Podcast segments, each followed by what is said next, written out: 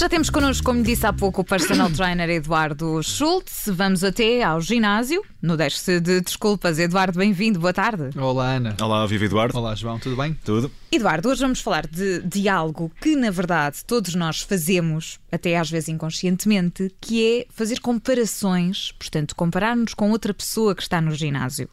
Isso. Aliás, a, a ideia desta rúbrica desta semana prende-se precisamente com isso, porque houve uma conversa quase de corredor, que entretanto fui envolvido nessa conversa, e a comparação, pelo que eu percebi, era de forma depreciativa, era do ponto de vista desmotivante para quem estava a comparar. E então leva-me aqui a falar um pouquinho sobre isso para que as pessoas não caiam nesse erro, porque efetivamente comparar aquilo que às vezes é incomparável hum, não é de todo positivo e pode levar a uma grande desmotivação. Mas, portanto, são pessoas que estão no ginásio, olham para outras pessoas que também estão no, no ginásio e começam uh, a perceber que a outra pessoa tem uma, uma evolução uh, diferente daquilo que, que, é, que é a nossa evolução e começam a fazer essa comparação e, e, e vão colocando algumas perguntas, é isso? Sim, e até porque às vezes é só uma percepção. Não pode não ser sequer uma realidade que a evolução é tão positiva assim, mas a percepção que a pessoa tem. E isto é aqui um bocadinho quase como aquela questão da, da galinha da vizinha melhor que a nossa. Sim, exatamente. E então a pessoa olha e parece-lhe, pelo menos, que há a tal percepção de uma evolução muito mais positiva ou muito mais rápida.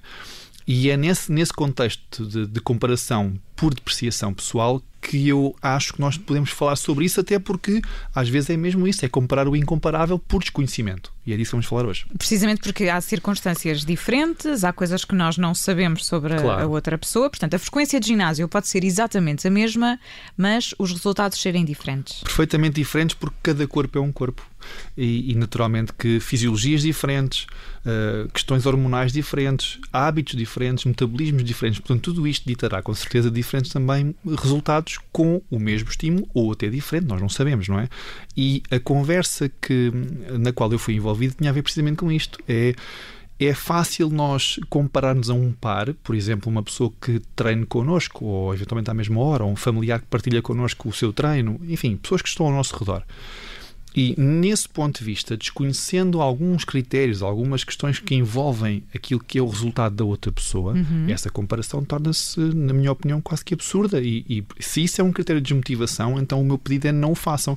Agora, imagine, por exemplo, a pessoa tem por referência alguém que segue, por exemplo, na rede social.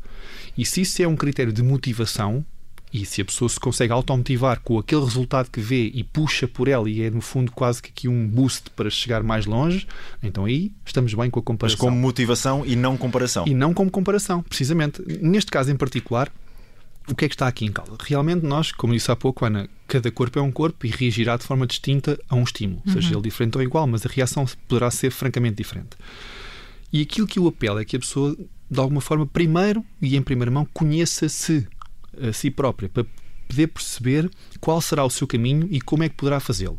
E aqui pode-se acercar de um profissional do exercício que a ajudará, como já falámos em várias rubricas também, a, por exemplo, a, a ter aqui uma avaliação inicial e que possa conhecer-se do uhum. ponto de vista físico, não é? Saber o seu ponto de partida e, conjuntamente com o tal profissional, perceber que caminho terá. Isto é fundamental, um conhecimento próprio, para que depois, ao analisar o outro, possa perceber se há o mínimo de comparação possível ou não. não é? Depois, noutras matérias, por exemplo, eu não sei se, quais são os hábitos alimentares do outro. Não sei quais são os, os ritmos de sono do outro. E tudo isso influencia dramaticamente nos resultados. E até do ponto de vista hormonal. Isto quer dizer o quê? Que nós podemos também acercar-nos de outro tipo de profissionais, nomeadamente na área da alimentação, nas questões hormonais e fisiológicas, para que tomemos conhecimento das várias componentes pessoais e se nós, nessas mesmas componentes, tivermos esse tal conhecimento, pois então conseguimos perceber se a nossa evolução está mais ou menos comparável com, com alguém. Até porque não é só saber se o vizinho do lado faz o mesmo número de horas que nós no ginásio que nos leva a perceber se, se a evolução pode ou não ser semelhante. Nós podemos ter o vizinho do lado que faz uma hora de ginásio como nós por dia uh, e essa evolução é completamente diferente. É isso que estamos aqui a falar. Tal e qual. Pode ser completamente distinta por vários motivos que nós desconhecemos. É o que temos vindo aqui a falar. E depois há, há diferenças também entre homens e mulheres e isso também querias, querias falar sobre isso porque é muito sim, importante. Sim, às vezes até entre casais que treinam juntos e acontece muitas vezes a mulher quase de uma forma frustrada diz: Ah, mas ele faz qualquer coisa, tem logo altos resultados e comigo demora mais. Mas pode haver uma rivalidade saudável.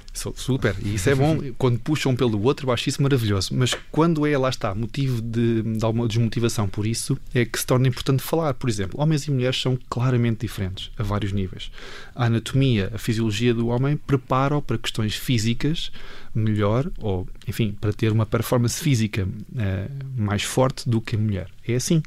Uh, e do ponto de vista hormonal, nós homens estamos favorecidos. Basta que falemos da testosterona, que é 15 a 20 vezes superior a uma mulher, e como sabem também, a testosterona é precursora da, da massa muscular. Portanto, só por aqui podemos ver que os homens vão estar beneficiados na força, uhum. vão estar beneficiados na composição corporal, portanto, tendencialmente poderão ter menos massa gorda e mais massa muscular, e só por isso percebemos que no mesmo estímulo, no mesmo tipo de treino, vá, o homem poderá ter vantagens e poderá reagir a isso de forma mais rápida e porventura até melhor, melhor no sentido da, da performance e do resultado.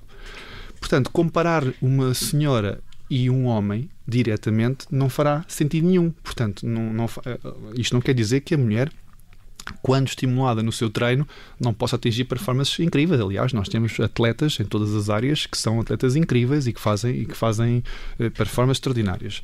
Aquilo que eu queria chamar a atenção, e eh, no caso para motivar as mulheres, é que sabendo, e, aqui os estudos ajudam-nos nesse sentido, é que quando de facto há esse estímulo e quando de facto há, há essa adaptação ao treino, as adaptações são praticamente iguais à proporção.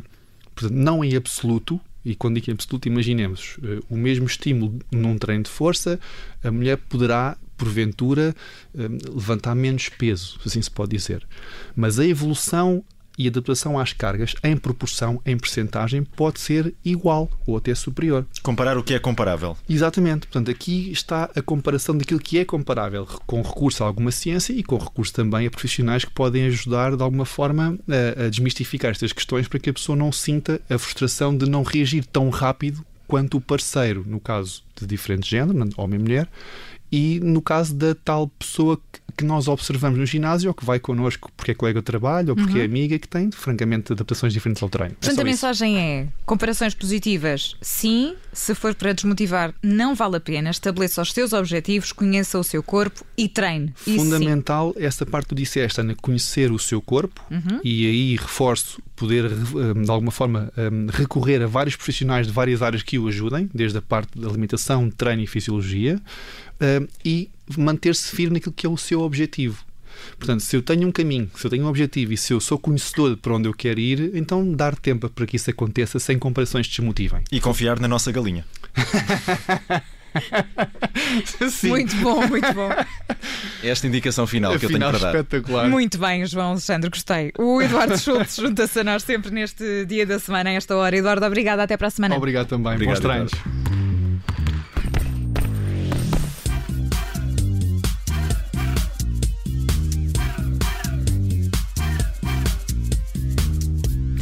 Obrigada por ter ouvido este podcast. Se gostou, pode subscrevê-lo, pode partilhá-lo e também pode ouvir a Rádio Observador online em 98.7 em Lisboa e em 98.4 no Porto.